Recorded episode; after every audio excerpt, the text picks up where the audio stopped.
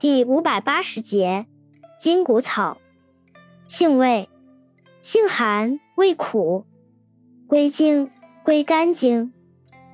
功效，清热解毒，凉血消肿，属清热药下属分类的清热解毒药。功能与主治，治疗咽喉肿痛、肺热咳血、跌打肿痛。药理研究表明，筋骨草具有镇咳、祛痰、平喘、抗炎免疫、抗菌、抗病毒作用。用法用量：用量十五至三十克，水煎服。外用适量，捣烂敷患处。注意事项：孕妇忌服。